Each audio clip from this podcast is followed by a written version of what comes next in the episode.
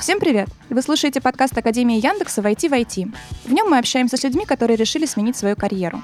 Меня зовут Стасия, я занимаюсь образовательными проектами в Яндексе.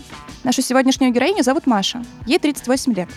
Примерно год назад она решила, что больше не хочет быть пиарщиком, и теперь тестирует новые фичи голосового помощника Яндекса Алисы.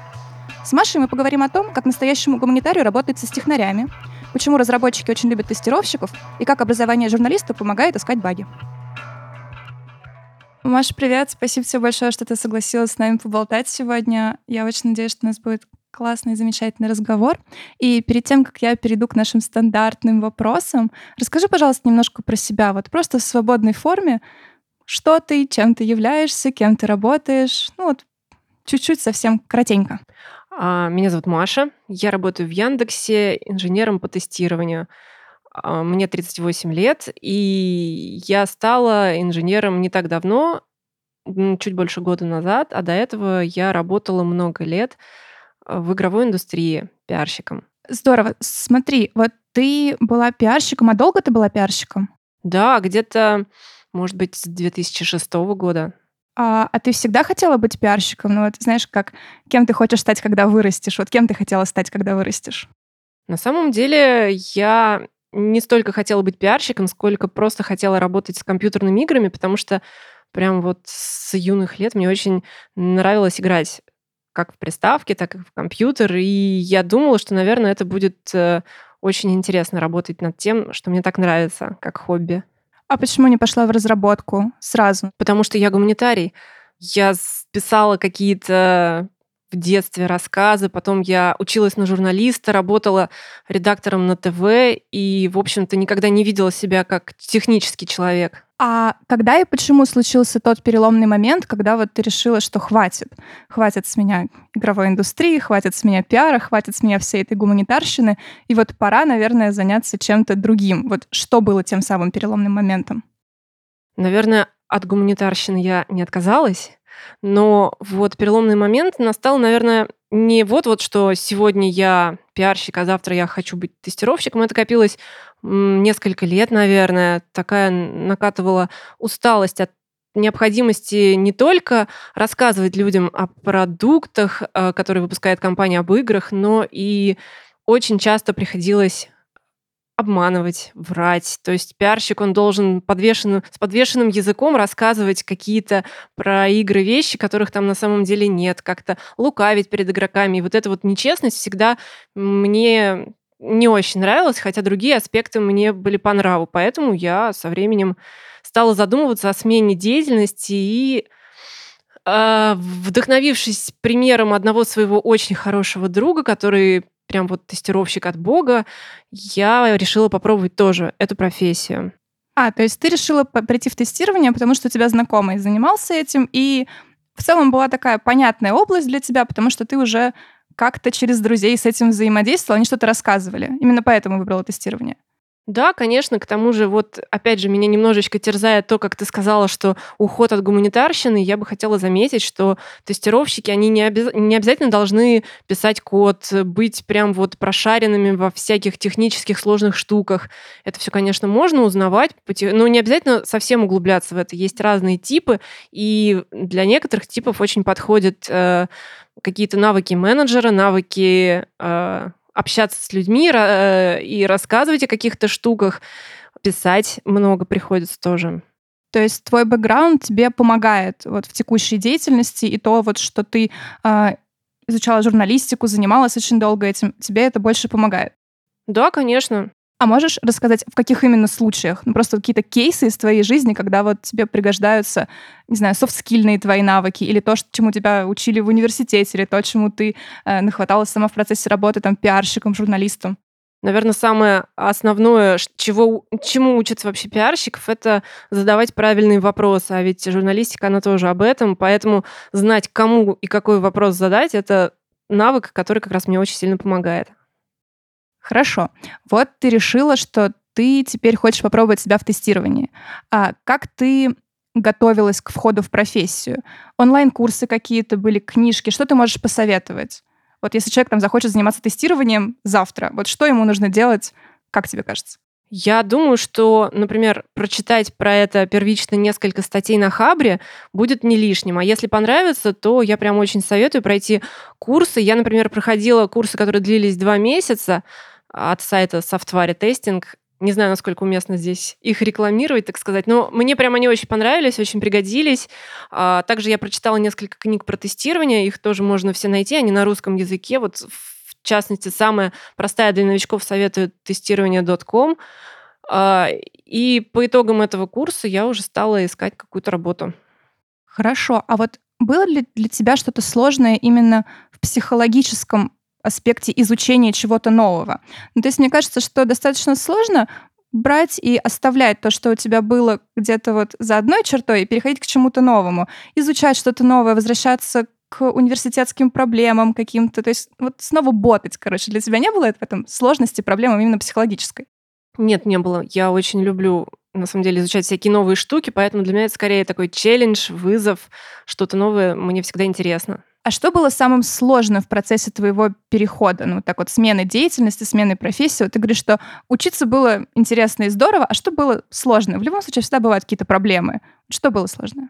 Самое сложное было оставить позади те связи, которые я наработала за годы работы, потому что профессии все-таки достаточно далекие друг от друга, и круг общения пиарщика из Игродева очень сильно отличается от э, круга общения тестировщика из Яндекса. Так что первое время мне было тяжело, потому что подчас не знаешь, кого спросить о каких-то важных вещах. Ну, поэтому я жалела о тех контактах, которые остались в прошлом, хотя, конечно, дружеские отношения поддерживаются, но профессиональные нужно вырабатывать вновь. А ты пришла, вот начала искать работу, и ты пришла на стажировку в Яндекс сразу? Или были какие-то еще переход, переходные этапы? Ты ходила на какие-то еще собеседования в какие-то другие компании? Да, у меня ходила? был, безусловно, этап, когда я ходила на собеседование, длилось это, наверное, пару недель. Мне пришло предложение о работе в другой компании, но в то же время одновременно я подавалась в Яндекс, и меня приняли на стажировку в Яндекс. Я, конечно, не раздумывая, сразу же пошла туда. А почему так? Почему выбрала именно Яндекс? Ну, это же Яндекс. Как можно было пойти куда-то еще? А, а расскажи, пожалуйста, побольше про саму стажировку. Какими задачами ты занималась, какими трудностями ты боролась, с чем сталкивалась? Эм, в Яндексе, когда я пришла на стажировку, первая моя задача была организовать тестирование в а, разделе Яндекс справочника, который назывался «Личный кабинет бизнеса» э, предназначен для компаний, которые хотят рассказать побольше о своей организации. И вот как раз, когда пользователь тыкает на карте, на Яндекс карте какое-нибудь здание, смотрит там, какие есть организации, смотрит информацию про эти организации, это все, вся информация, она э, редактируется в личном кабинете бизнеса. И вот я проверяла, чтобы там все было хорошо, налаживала первичное тестирование вместе с моим куратором, и это было очень интересно. И главным образом это был большой вызов, потому что до этого тестирования там не было. И ребята прям очень радовались, что мы пришли, мы им помогаем и помогли наладить в итоге тестирование. То есть с самого нуля построила вместе со своим куратором новую систему тестирования? Да, верно. То есть писались первичные тест-кейсы. Тест-кейсы — это такие маленькие пользовательские сценарии, когда человек может прийти и проверить, вот как как настоящий, да, владелец бизнеса, что вот здесь я могу ввести в поля какую-то информацию, здесь я могу подредактировать ее, удалить, загрузить какие-то фоточки, и, и все это без проблем. То есть мы создали базу тест-кейсов и, и наладили тестирование ассессорами. Сложно было? Ну, конечно. Это было нелегко признаюсь. А что было самое сложное? Самое сложное, наверное, это было постигать всю такую сложную архитектуру сервисов Яндекса, как они вот друг с другом взаимодействуют и в каких случаях к кому обращаться. Вот это, конечно, непросто. Признаюсь, что вот техническая сторона Яндекса, она очень сложная, и разобраться там, ну, это дело нескольких месяцев. Ну да, на самом деле, мне кажется, для этого и есть стажировка вообще в целом как концепция, чтобы человек пришел, прощупал все то, что есть, и выбрал для себя что-то интересное, и вот уже научился именно взаимодействовать с другими людьми. Хорошо, а вот смотри, ты общалась в любом случае, продолжаешь общаться с высоколобыми технарями, скорее всего, с набами. Я просто с такими училась, поэтому я хорошо знаю. А не было ли тебе некомфортно от этого? То есть не было ли сложностей каких-то у тебя с восприятием себя вот в этом мире? Если честно, то особого снобизма я не заметила, потому что как правило, высоколобые э, разработчики, э, они очень любят тестировщиков, потому что тестировщики им всегда очень сильно помогают, и они их холят, лелеют, и готовы в любой момент прийти на помощь, лишь бы только самим там не заниматься как, какой-то отладкой. Проще попросить тестировщика, он сделает, поэтому э, какой-то проблемы с общением не было. Ты же сейчас занимаешься немножко другими вещами. Сейчас ты занимаешься тестированием нашей любимой Алисы. Расскажи, пожалуйста, как вообще строится твой день? Ты правда целый день разговариваешь и тестируешь нашу прекрасную деву? Ну, со стороны, наверное, может показаться, что тестировщик Алисы приходит с утра пораньше, включает колонку, говорит Алисе, как дела, но на самом деле это не совсем так. Мы, как тестировщики Алисы, налаживаем процесс тестирования. Алиса очень большая, в ней очень много функций. Я уверена, что простой пользователь не догадывается даже о половине тех возможностей, которые в ней есть. Э, там компьютер Vision, например, когда берет пользователь телефон, фотографирует э, какой-нибудь девайс, и Алиса ему рассказывает, что это, и что это можно купить на маркете, и сколько это стоит. Или, например, спросить ее там про погоду, про пробки, про курсы валют, посчитать что-то, э, рассказать про какой-нибудь факт. В общем, в ней столько всякого. Это я не говорю про большую колонку, которая умеет и музыку, и понимать пользователя, и, и давать ему ровно ту музыку, которую он любит. В общем, столько всяких разных функций, что нам э, нужно организовать достаточно сложный процесс проверки того, что в каждом релизе, а их на неделе несколько, ну, порядка 10, и что в каждом релизе не будет сломана ни одна из этих главных функциональностей. Поэтому мы организуем тестирование ассессорами, э, которые не только в офисе тестируют Алису и проверяют, что ничего не сломалось.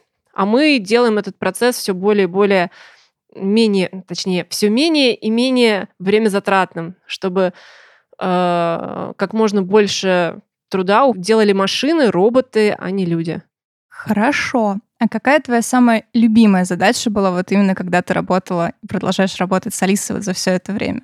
Была интересная, забавная задача, связанная с нетолерантной Алисой. Наша цель была, чтобы Алиса отвечала хоть и дерзко, как она обычно отвечает, но никого не обижала, не затрагивала какие-то щекотливые темы, не говорила что-нибудь такое, что даже я в эфире не могу сказать.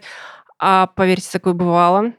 И поэтому требовалось вычленить, какие запросы к Алисе могут нести какой-то риск, и все их проработать. Вот это была занятная задача. А какая твоя самая любимая фича у Алисы? Наверное, это как раз компьютер Vision. Это самое любимое, но чаще всего я пользуюсь Алисой, чтобы поставить будильник или таймер, или послушать музыку. Да-да, Алиса, включи музыку, это любимое, самое стандартное. И Алиса, какая на улице погода? Выглянуть в окно-то сложно. Лучше спросить у Алисы. А, смотри, вот ты перешла, ты уже в Яндексе работаешь год, правильно? Да, чуть больше. Что для тебя поменялось? Поменялось ли что-нибудь? Вот вообще, в принципе, в восприятии мира, восприятии действительности. Обычно, когда люди приходят откуда-то из других компаний, их поражают э, прости господи, печеньки на кофепоинтах, свободный рабочий график. Для тебя, скорее всего, это неудивительно, потому что ты работала в любом случае в индустрии, в индустрии работала в IT, и это достаточно классические такие штуки для всех IT-компаний. А что-нибудь другое было, что-нибудь тебя другое поразило в Яндексе, изменило тебя как личность, возможно? Ну, насчет личности я вот так сходу не скажу, но, конечно, я была поражена, когда пришла в Яндекс, потому что до этого я не работала в таких крупных компаниях, ну, там максимум пара сотен человек, наверное. А здесь тысячи человек, огромный офис, прекрасно обустроенный, и на кофепоинтах, э, которого есть не только печеньки, но и все, чего только ты пожелаешь. И вот это вот отношение к сотрудникам, когда мне кажется, что там целый отдел специальный выделенный сидит и думает, как бы сотрудникам сделать еще получше. В общем, я чувствую себя со всех сторон защищенной, и мне очень-очень-очень комфортно, как ну, никогда раньше не было. А вот, э, да, вот все отлично, наверное, но, наверное, рабочий график у меня не настолько свободный. Наша работа требует все-таки иногда быть в офисе и не к 12, а к 10, например. Хоть это и не часто, но вот все остальное просто потрясающе. А расскажи, пожалуйста, немножко побольше про то, как ты пришла в Яндекс в плане именно рекрутинговых историй. Не было ли там каких-то сложностей? То есть все говорят, что э, рекрутинг в Яндексе очень непрозрачный и достаточно сложно отследить тот момент, когда тебя позовут на собеседование, когда тебе назначат его, когда тебе отдадут фидбэк. Была ли с этим у тебя проблема? На самом деле нет, не было никаких таких проблем. А, практически сразу, когда я оставила заявку на сайте Яндекса, там есть раздел с вакансиями, можно прямо вот подать свое резюме, и практически сразу со мной связалась рекрутер, назначила собеседование и подробно рассказала, как будет проходить процесс найма, какие там есть этапы и в какие сроки они примерно укладываются. То есть на каждом этапе я знала точно, когда мне напишут и что будет дальше. А ты сразу решила, что ты останешься в Яндексе? я сразу решила, что я хочу там остаться, а останусь там или нет, это уже было не в моей епархии, поэтому я, да, ну, ну да, да, мне очень здесь понравилось. И самый последний вопрос. Если бы ты могла вернуться в прошлое, ты бы хотела изменить свой карьерный путь и прийти в IT сразу, а не так, как у тебя получилось? Наверное, скорее нет. Мне кажется, вот та дорога, которую я прошла в карьерном смысле, она мне многое дала. Э, очень много из того, что из того опыта, который я получила раньше, мне помогает сейчас. И если бы я не была раньше в, в этих небольших маленьких компаниях, то я бы никогда не поняла, насколько же круто в Яндексе. Что я хочу сказать, что вот я сейчас вижу, как многие стажеры, которые приходят после института сразу в Яндекс, они, наверное, не совсем понимают, насколько им повезло и насколько в Яндексе больше задрана планка по тому, э, как делать хорошо сотрудникам по сравнению с другими компаниями. Ладно, как-то мы расхвалили Яндекс. Давай, наверное, закругляться. Спасибо тебе большое, что ты выделила время, ушла с работы пораньше, отвлеклась от тестирования Алисы. Спасибо тебе большое за то, что ты делаешь, за все эти прекрасные релизы и все остальное. Спасибо. Спасибо, Станислава. Напоминаем, что с вами был подкаст Академия Яндекса «Войти в IT». Чтобы не пропускать новые эпизоды, подписывайтесь на нас на Apple Podcasts, Яндекс Музыки или там, где вам больше нравится слушать подкасты. Ну а еще, конечно, во всех соцсетях Академии Яндекс.